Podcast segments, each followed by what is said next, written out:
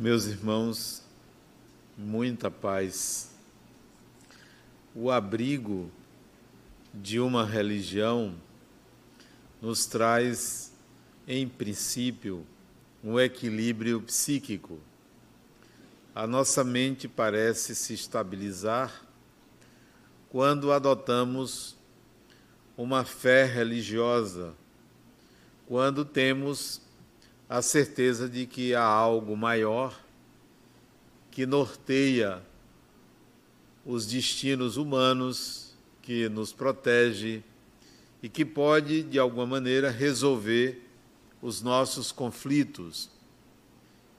Porém, essa não é a função mais importante da religião. Para que entendamos o papel verdadeiro da religião, devemos nos questionar o que significa religião para o ser humano no mundo, não para o ocidental, para o oriental, mas para todos, inclusive para aqueles que eh, não professam a nossa fé. Em primeiro lugar, o conceito de religião está associado a uma crença em um ser, em algo superior. Digo algo para não caracterizar com o nome de Deus, porque nem sempre a religião adota esse nome. Nem toda religião tem Deus. Só para citar uma, o taoísmo é uma religião, e é mesmo, sem Deus. Então, algo transcendente, algo superior. Esse é o primeiro parâmetro para se definir o que é religião. Toda religião, toda e qualquer religião, acredita, conceitua que há algo transcendente que o adepto, o seu adepto, a partir de alguma prática, chega a sintonizar com esse algo transcendente. Esse é o segundo princípio para definir o que é uma religião. Tem algo transcendente e tem práticas transcendentes. O terceiro princípio que define uma religião é que ela se trata de uma atitude para consagrado, sagrado pessoal. Sempre que você tiver diante de uma atitude, de uma vontade, de um desejo, de uma ideia, de uma ação que se referencie a algo que você considera que é sagrado, você está praticando uma religião. Então, esses são os três principais princípios que denunciam que aquilo que você está fazendo é algo chamado de religião. Mas ainda, para entendermos esse significado, vamos à religião mais antiga, que na verdade é um conjunto de religiões, que é o hinduísmo. O hinduísmo é um conjunto de religiões milenar, antiquíssimo, anterior ao judaísmo, onde o sagrado é algo muito pessoal não é um sagrado único para todas as pessoas, mas cada pessoa define o seu sagrado e não existe um ser único que dirige toda a, o universo, mas sim um conjunto de deuses, porque é uma religião politeísta. Para explicar mais ainda o conceito de religião, para o judaísmo, para o cristianismo, religião é religação. Subentende-se que o ser humano foi expulso do paraíso, então ele precisa se religar. Mas esse é um conceito exclusivo de uma religião, de um conjunto de religiões, não é o conceito universal de religião. Bom, dito isso, qual é a sua religião? Ela é politeísta ou ela é monoteísta? O interessante é que tanto o monoteísmo como o politeísmo são ideias plausíveis, aceitáveis, compreensíveis, aparentemente antagônicas, mas na realidade são possibilidades de entendimento do sagrado para cada ser humano. Qual é a verdade? Não há verdade. Não existe verdade. O que se diz que é verdade é aquilo que aceita-se como inabalável. Então isso é um conceito de verdade. A religião, ela é algo particular. Todas elas trazem as suas verdades. Olha como nós estamos penetrando num terreno como areia movediça.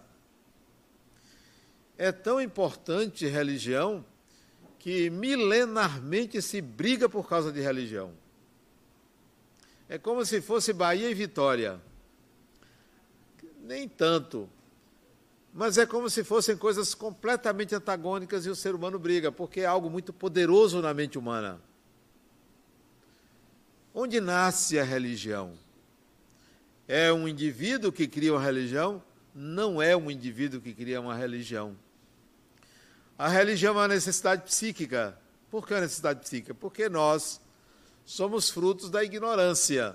O espírito é criado simples e ignorante.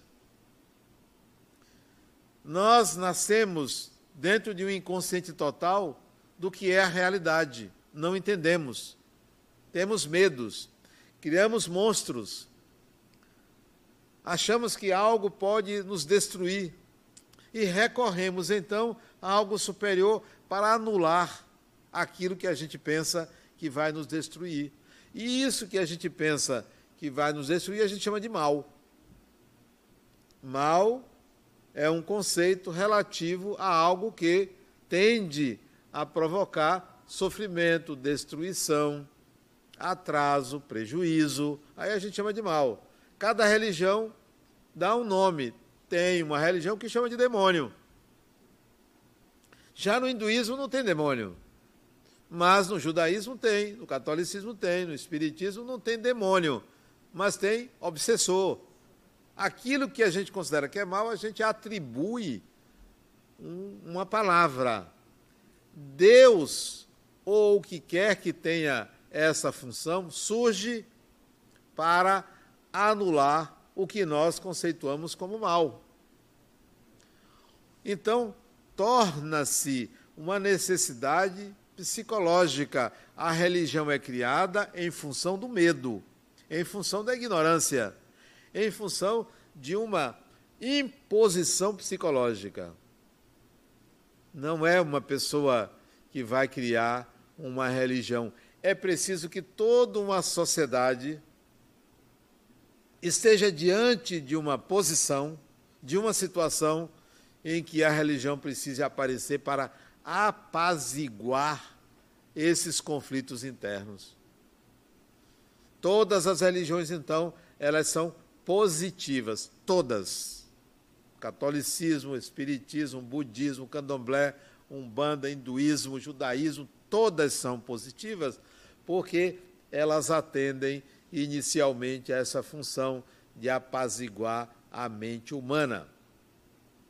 As religiões possuem uma cosmologia, isto é, uma explicação para a existência do mundo. Todas. Há religiões que dizem que o mundo nasceu a partir da luz. Faça-se a luz. Um Deus criou a luz. Esquecidos de dizer que se Deus criou a luz, antes criou a escuridão. Mas é um preceito religioso. Há religiões que dizem que, na verdade, tudo foi criado a partir de uma grande explosão que a ciência confirma, ou pelo menos afirma que é assim. As, há religiões que acham que tudo nasceu a partir de um ovo que se partiu duas metades, uma era o dia, outra era a noite. São muitas as explicações religiosas para o surgimento do mundo. Qual delas diz a verdade? Nenhuma e todas elas. Porque cada uma tem a sua explicação que parece lógica para aquela sociedade. E se vocês perguntarem para mim, Adenauer, qual é a sua religião? Estão preparados? Talvez não. Porque se ela é minha, ela não é sua. Você está preparado para ouvir a religião de uma pessoa sem dizer, ah, isso é um absurdo, isso está errado. Como assim? Se é minha, se é a sua. Daí, toda religião que não admite o seu contrário separa. Toda religião que não aceita a do outro segrega, exclui. A sua religião ela deve ser inclusiva. Inclusiva. Se a minha religião não for inclusiva, ela está me colocando como um ser à parte, como um ser superior. Se a religião exclui alguém porque não se apresenta como você, a sua religião é separatista. Como todas as religiões são separatistas. Lamentavelmente, embora elas tragam um equilíbrio psíquico, elas separam, discriminam. Dizem que para você pertencer a essa religião, você tem que fazer isto, mais isto, mais isso mais aquilo. Como assim? No século sexto, sexto, sétimo, no sétimo século da era cristã, nasceu uma religião, fruto de um homem que captou a egrégora de uma sociedade, isso lá na Arábia Saudita, e deu essa religião o nome de Islã, islamismo. De lá para cá, tem sido a religião que mais cresceu no mundo. E que por isso tem tido uma certa rejeição de ser culpada por terrorismo. Como se toda religião ou todo o islamismo provocasse isso. Mas porque um ou outro agiu dessa forma, atribui-se à religião, desrespeitando os preceitos básicos do islamismo, que é a caridade, que é o amor a Deus. Quando Jesus apareceu sete séculos antes, assim que ele veio a desencarnar, Lucas batizou de cristãos os seus seguidores, dando início ao que viria a ser o cristianismo vocês não têm ideia do que é terrorismo, do que fizeram com os cristãos. Foi muito sangue rolado, muito sangue, muito mais do que se atribui ao islamismo. E olha que eu não sou muçulmano, não, mas é para mostrar a vocês como o processo religioso de cooptação e discriminação prejudica a humanidade. Pois bem, os cristãos foram massacrados pelos romanos. Porque os romanos professavam outra religião chamada mitologia, que era uma religião. Massacraram os cristãos até pelo menos o terceiro século. Terceiro e quarto século. Quando o cristianismo tornou-se religião oficial do Estado romano, os cristãos passaram a perseguir os que não eram cristãos. E a partir do século VIII, uma carnificina foi provocada pelo cristianismo, pior do que vocês podem imaginar. Foi muito sangue que durou toda a Idade Média, chamada Inquisição. Ora, por que, que agora nós vamos culpar o muçulmano? Isso é um processo de amadurecimento da consciência coletiva, de perseguir o oposto. Espero que agora a gente tenha uma trégua. Nem cristão persiga muçulmano, nem muçulmano persiga cristão, nem hinduísta faça isso, faça aquilo. Ninguém, todo mundo respeite a religião de todo mundo. Não haja qualquer envolvimento de religião com política, o que é um absurdo que se vê. Outro dia uma pessoa disse, Adenal, eu noto que você não diz em quem você vai votar. A quem interessa? A quem interessa? A ninguém, só a mim. Ah, mas o Espiritismo precisa se posicionar. O Espiritismo sempre se posicionou, sempre voltou. O Espiritismo sempre colocou que todo adepto ao Espiritismo deve votar num candidato. Qual era o Espírito? Vote no Espírito. Esse é o candidato do Espiritismo. De que partido ele é? Se é de partido, já não presta, porque é parte, é do todo.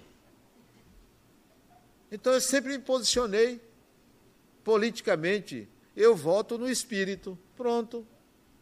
Importa quem o nome, importa a mim. E o Espiritismo diz: votem no espírito. Valorizem o espírito. Quando a religião se alia politicamente ao Estado, acabou a religião. Torna-se um partido deixa de ser algo sagrado.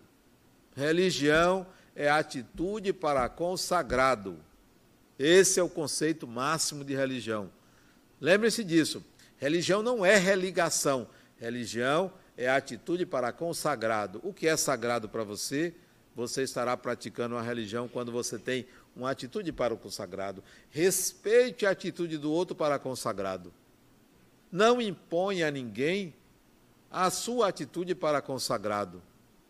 Não imponha, não tem sentido. Religião é amor, é união, é fraternidade, é respeito, é inclusão, é acolhimento, é compreensão. Mas, como se trata de uma ideia absoluta, a religião lida com uma cosmologia, lida com uma explicação do mundo. Então, o adepto à religião tem a tendência a achar que a explicação que ele dá ao mundo é para todo mundo.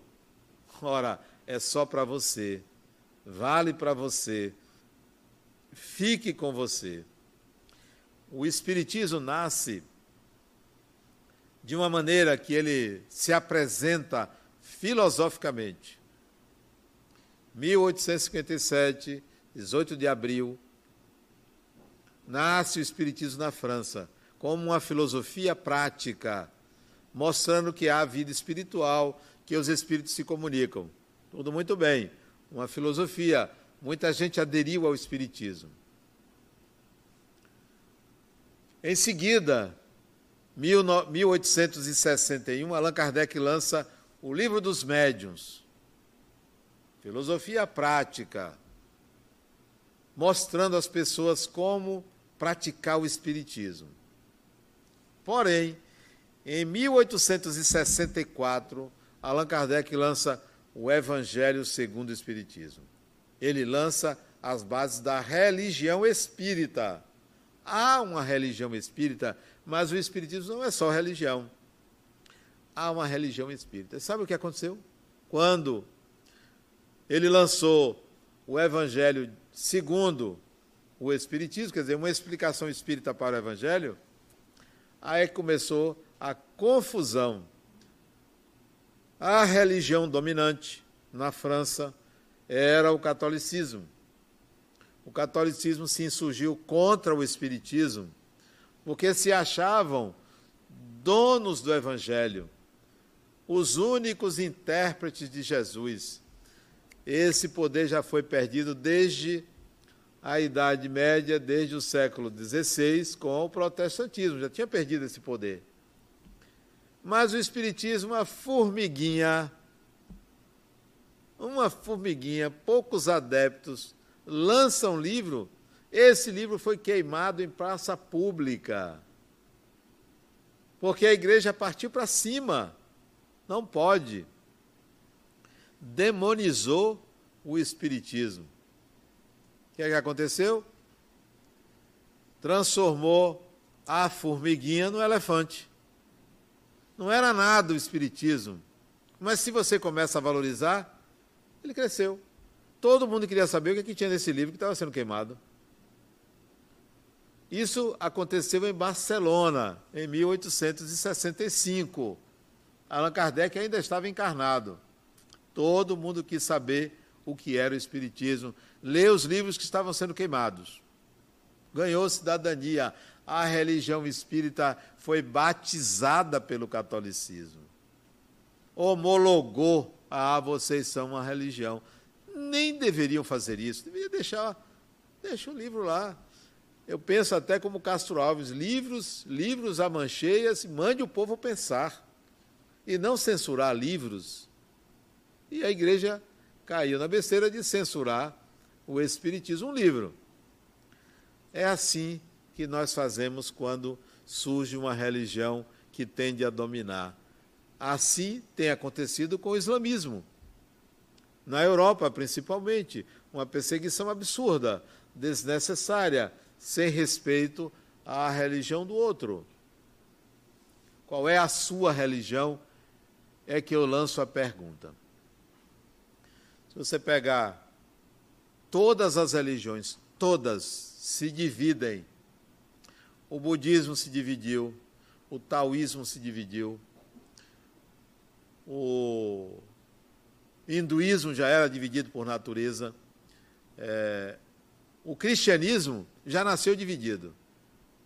Já nasceu dividido. A religião que mais se dividiu no mundo é o cristianismo. Tem centenas de religiões sob a denominação de cristã.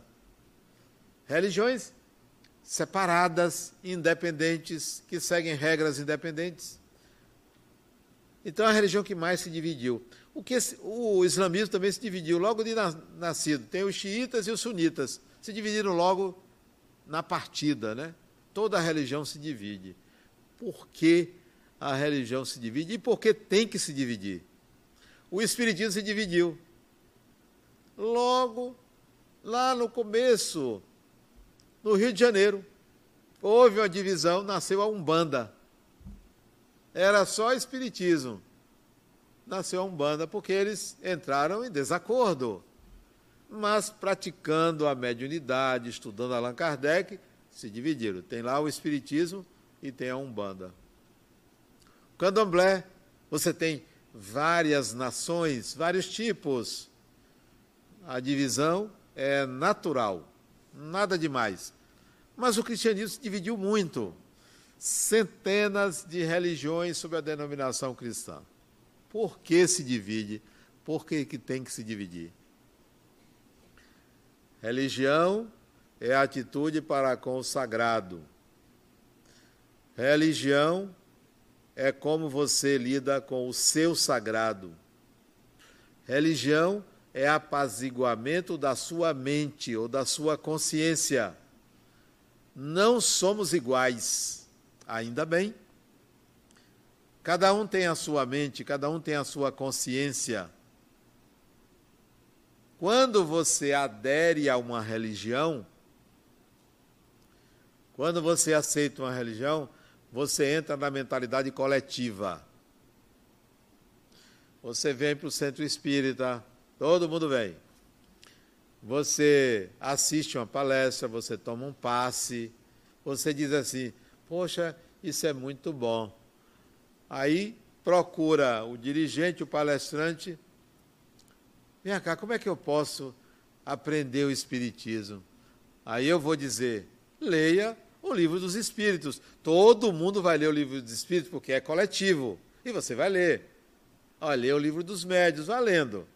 Você vai se tornando espírita. Mas você está no coletivo.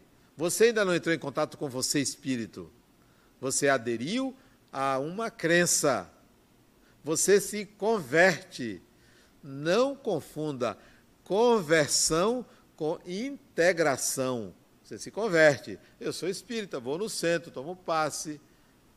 Mas em determinados ambientes você diz: não, eu sou católico. Você vai para a igreja, você pratica aquela religião. O outro vai para o templo evangélico. Você vai para a religião coletiva. Um dia você diz assim: eu não concordo com isso, não. Concordo, não. Não é assim. Houve uma palestra que desagrada o posicionamento do palestrante. Diz, não. Olha você começando a entrar na religião pessoal. Porque a fala, o culto, seja aqui, seja na igreja, seja no Templo Batista, onde for, é coletivo. É a lição para todo mundo. É para ajustar a mentalidade coletiva.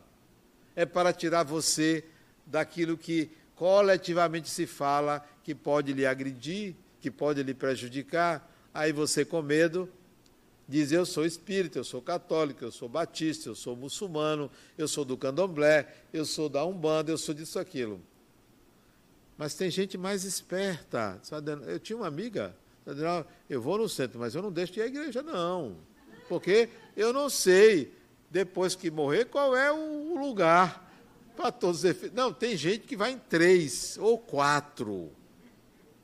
Olha, sinceramente, nenhum problema. Pode ir pelo menos no Espiritismo, você não é obrigado a dizer, olha, você tem que ser espírita, não pode ser católico. Pode ser católico, pode ser batista, pode ser ateu. Graças a Deus. Por que a pessoa é ateu? Tem ateia? Não, né? É ateu, né? Não, eu, não, eu, não, entendo, não tem ateia, não, né? À toa tem, né? Não tem ateia, não. Por que, que a pessoa é ateu? Por quê? não precisou da denominação de Deus para o equilíbrio da consciência. Não precisou. Não é que a pessoa negue, não precisa. A negação da existência, ela tem que ser fundamentada, porque eu só posso negar aquilo que eu não encontrei ou que ninguém encontrou. Mas se alguém encontrou o seu Deus, você não pode negar que não exista. O ateu é aquele que ele não acredita ou não precisa de Deus.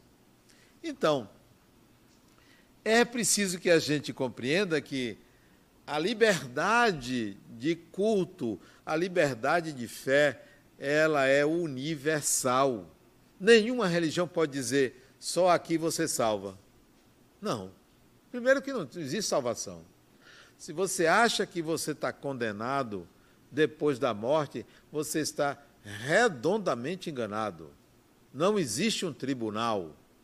Não existe. Você não vai para o inferno, não vai para umbral, não vai para o céu, não vai para lugar nenhum. Você vai para onde você vive dentro de você. Esse é o lugar que você vai. É onde você mora. Se uma religião diz assim, se você se tornar espírita, você se salva no Espiritismo não tem salvação. Isto é, você está perdido de qualquer jeito. Entrou aqui, você entra num abismo. Não tem saída. Por que não tem saída? Porque você é espírito aqui, desencarnado, encarnado, é, católico, budista, do candomblé, você é espírito. Acabou. Você não precisa ser espírita, porque você é espírito. A divisão religiosa, ela é necessária porque ela pressupõe um amadurecimento da mente humana, uma evolução do espírito. Eu sou espírita, mas o espiritismo que é praticado não é o mesmo que eu pratico. Eu pratico o espiritismo de acordo com o meu entendimento. Porque não há no espiritismo nenhum órgão, nenhuma pessoa que determine, que chancele, que afirme o que é o Espiritismo para todo mundo, para cada pessoa, uma prática religiosa. A minha religião não é a religião espírita. Entendam isso, mas eu sou espírita. Porque a religião espírita, ela tem uma série de preceitos que eu não concordo. Por que a religião tem? porque cada um faz da sua maneira. Um é mais evangélico, espírita, o outro é mais racional, o outro é mais mediúnico, o outro é mais caritativo, o outro é mais isso. Adenauer segue o espiritismo que ele entende. Então a religião dele é pessoal. Como é a religião pessoal? A minha discussão sobre Deus é antiga, é antiga, jovem. Eu já entrava em conflito com o Deus, o Deus religioso. Eu achava ele muito punitivo, achava ele muito fiscalizador, achava que ele estava atrás de mim, achava que ele estava em cima. Disse, eu não quero isso.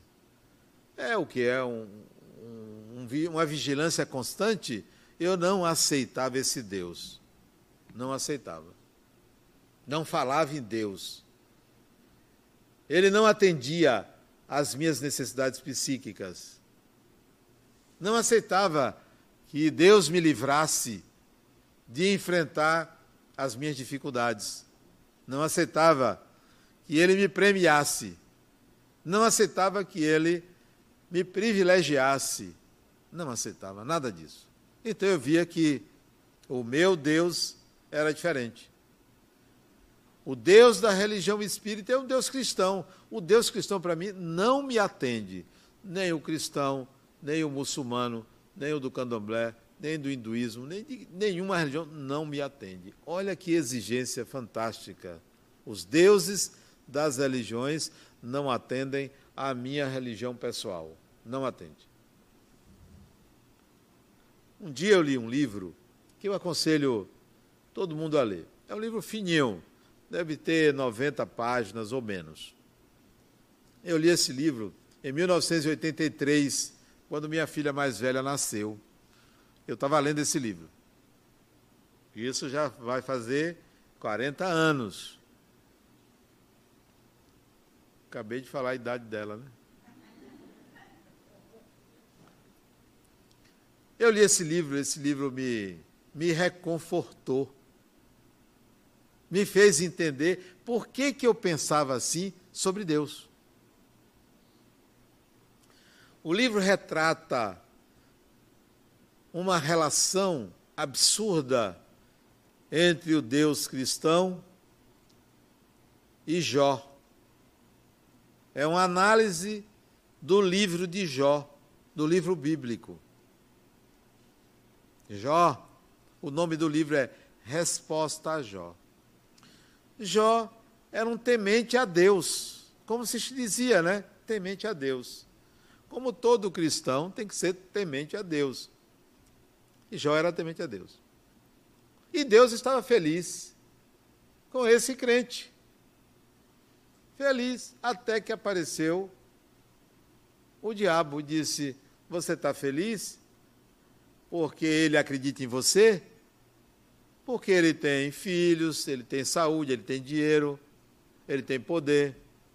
Experimente tirar um filho dele. Aí Deus, o Deus de Jó, disse assim: é mesmo, você tem razão, eu vou tirar um filho dele. Mata um filho dele. E Jó, crente, Disse, Senhor, você me tirou um filho, mas eu continuo acreditando em você. Aí Deus chega para o diabo e diz: Está vendo? Que ele é crente mesmo?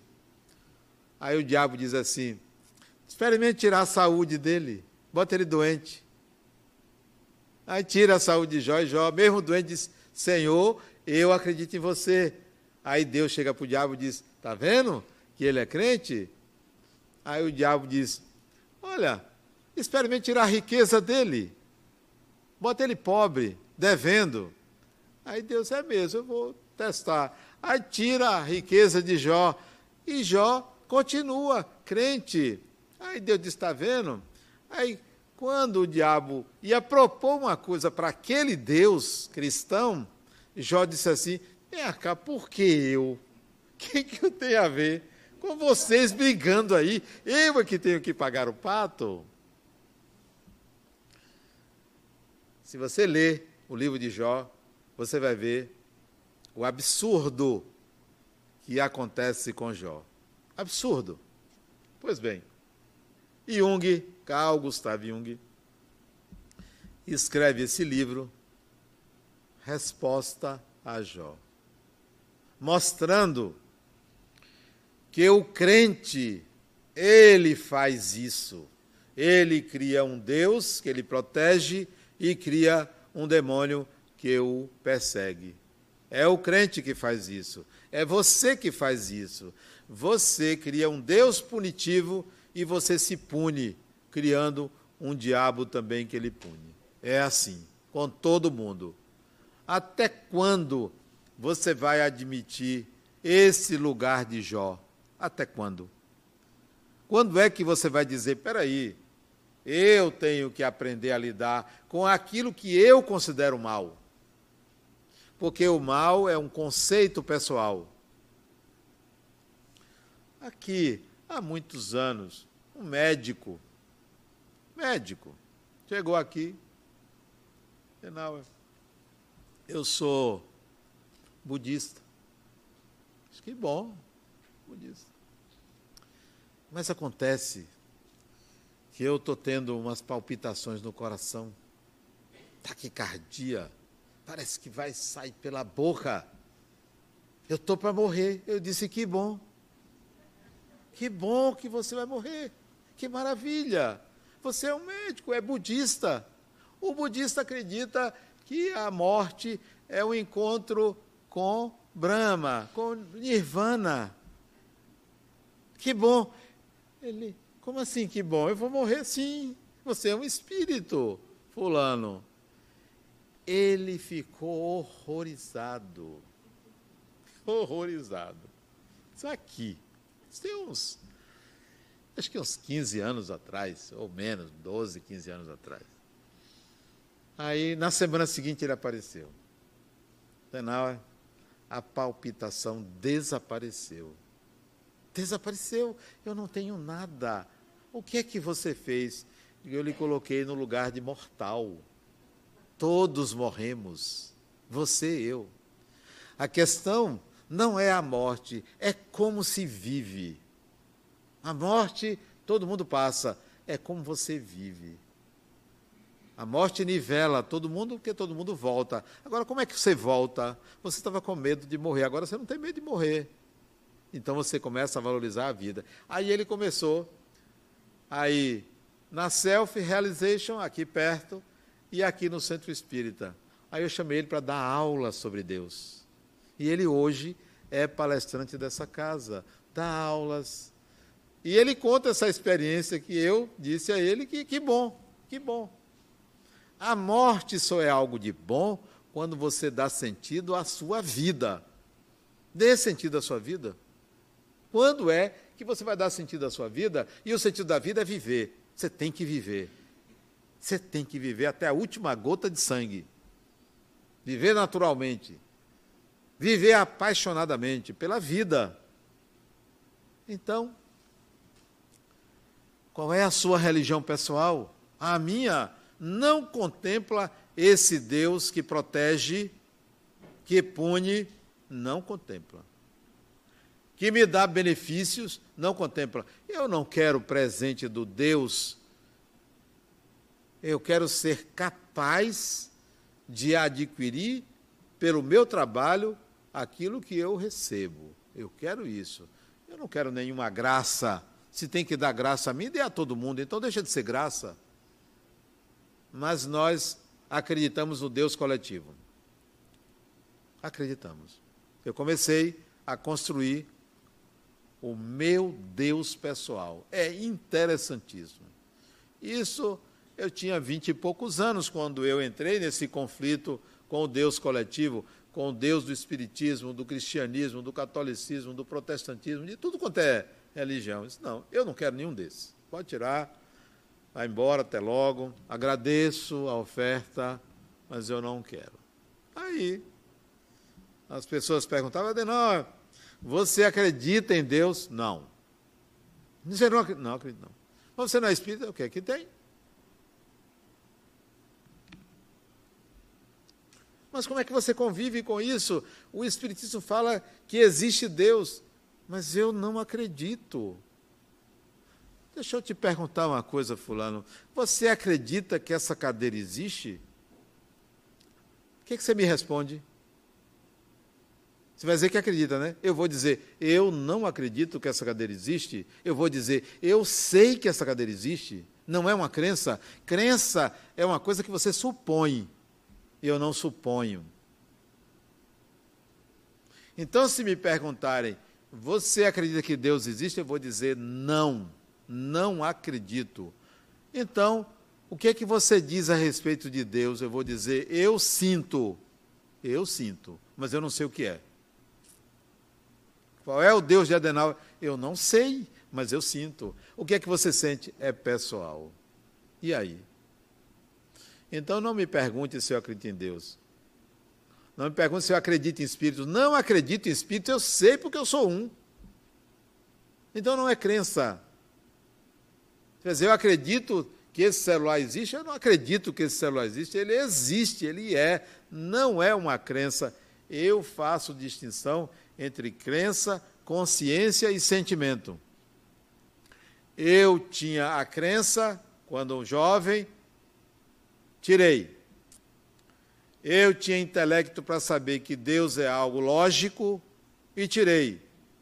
Porque a lógica também constrói a bomba atômica. Tirei. Botei o quê? Ele disse: Olha, sei que há um Deus. Não vou atrás. Por que, que eu tenho que ir atrás de Deus? Tem gente que vai buscar Deus. Eu não vou buscar, eu tenho que buscar o quê? Se eu não sei o que é, por que, que eu vou buscar? Eu vou buscar uma chave que perdeu, eu vou buscar que eu sei o que é. Eu vou buscar a água na geladeira, porque eu sei o que é. Agora eu vou buscar uma coisa que eu não sei o que é, não vou buscar. Nunca busquei Deus. Ah, eu vou atrás de Deus, não vou. Vou me ligar a Deus, não vou, não sei o que é. Olha o raciocínio de um jovem. Você existe e eu estou chamando de você, mas por tratamento. Mas eu não sei o que é. Existe, então me procure. Você pode pensar assim, que arrogância. Como assim? É arrogância. Arrogância se eu me achasse Deus. Eu tenho um amigo que ele diz: Eu não sou Deus, eu assessorei Deus ao fazer o mundo. Quer dizer, isso foi ele, assessorou. Né? Me procure, apareça, se mostre como você quer que eu o sinta. Isso durou alguns anos. Durou alguns anos. Quando eu rezava, eu não rezava para Deus. Uma vez uma pessoa disse, é, saiu do centro espírita que eu dirigia lá no Maciel, Instituto Cadete da Bahia. Ele saiu do centro, porque ele disse assim: Adenal, você reza o Pai Nosso? Eu disse: não. Como você não reza? Não. São palavras, Fulano. São palavras. A minha reza é outra, é de outra forma. A minha reza é assim: que os bons espíritos. Ainda ontem, anteontem, eu estava rezando com minha filha, que mora em São Paulo. Ela não me autorizou, mas eu posso dizer, ela está grávida, vai ter o terceiro filho. Ela não me autorizou. Eu disse, minha filha, não se preocupe que eu não vou dizer a ninguém, só vou falar na palestra. E nós, anteontem, estávamos rezando, e como é a minha reza? Que os bons espíritos, os amigos espirituais, possam ir à casa, ela mora em São Paulo, ir à sua casa, aplicar passes, curativos. Isto, essa é a minha reza. Ela é mais imediatista. Como vou rezar para Deus se eu não sei o que é? Eu só sinto. E eu sinto. Senão você tem que rezar o Pai Nosso. Você não é cristão? Diga, eu sigo alguns preceitos do cristianismo, mas não sigo todos, não. Não sigo. Então, por que, que eu vou rezar o Pai Nosso? Pode rezar você, não tem problema, não é proibido, pode rezar. Nada demais. Qual é o problema? Cada um reza como acha que deve e quer. É pessoal. A religião é algo pessoal. Então, um dia, passado alguns anos, sem pensar em Deus, sem buscar Deus, nunca busquei nem devo buscar, cada um que faça a sua busca, a minha era, eu vou esperar sentir o que para todo mundo é Deus. E aconteceu uma vez, eu estava numa cidade do interior da Bahia, chamada Cumuruxatiba. Não sei se vocês já ouviram falar. Cumuruxatiba. Fica lá para a região de Prado, Eunápolis, Itamaraju, lá para baixo. Cumuruxatiba, com a família e uns amigos. E não tinha luz na cidade, era a luz acho que apagava 8 horas da noite, ou 7, não me lembro não, até que não tinha luz. E nós saímos de noite para caminhar na praia, eu e um amigo, funcionário da Receita Federal. Veio até ser secretário da Receita Federal depois, e nós saímos de noite para conversar. A praia, maré bem baixa, né? a terra batida, e a gente caminhando. E num dado momento, eu senti uma coisa estranha dentro de mim. Assim, como se eu fosse, recebesse um raio, uma coisa assim forte dentro de mim. Eu disse, Barreto, peraí. Aí me deitei na areia. Parecia um maluco, sabe um maluco que para assim de repente? E eu me deitei na areia. Tudo escuro, um céu estreladíssimo, sem lua. A Via Láctea toda acima. Eu senti meu perispírito se expandir e eu entrei em contato com essa Via Láctea. O nome disso é epifania. Eu tive uma epifania. Eu passei ali uns 10 minutos e ele em pé, olhando, achando, acho que estranho, né? O amigo dele deitado ali, de olhos abertos, calado, e eu olhando para aquele universo lindo e maravilhoso de noite. Isso chama-se epifania. Eu disse: Olha, isso é alguma coisa, eu preciso entender o que é isso. Não teorizei. Posteriormente, novo fenômeno de epifania, uma disposição enorme para viver epifania. Isso, para mim, é sentir Deus. Como Ele é, não sei. O que é que me pede? Nada. O que é que faz comigo? Nada apenas me faz me sentir espírito determinado, decidido, com vontade, sem estabelecer o que é certo, o que é errado, o que é bem, o que é mal. Nunca ter culpa, apenas me sentir ignorante. Isso, para mim, é o que é o divino. Daí nasce a religião pessoal, a minha, que não é a sua, que não tem que ser a sua, que você não tem que me imitar, você tem que fazer a sua descoberta, a sua. Estabelecer uma ética. A minha ética é diferente da ética de todo mundo, não é melhor, ela é pessoal. A minha ética. Eu a dirijo, eu a determino. Construa sua religião pessoal. Eu escrevi um livro, esse livro, vou aproveitar e fazer merchandising. Vou fazer merchandising porque o livro eu escrevi, mas ele pertence à Fundação La Harmonia. Todos os livros que eu escrevo, eles são doados em cartório à Fundação La Harmonia. Não tenho nenhum dinheiro, não recebo nada sobre eles. Eu escrevi esse livro falando exatamente como é que eu construí a minha religião pessoal, que não deve ser a mesma forma de você. Isso é só um exemplo. Construa a sua religião pessoal, sobretudo valorizando a vida presente. Não deixe nada para o além. Faça agora, viva agora, realize agora. O que importa é o além vir para o aquém. Tudo que você quiser de bom para depois da morte, realize agora. Faça agora, porque a morte só será uma continuidade do céu do inferno que você vive dentro de você. Religião pessoal é isto. Muita paz.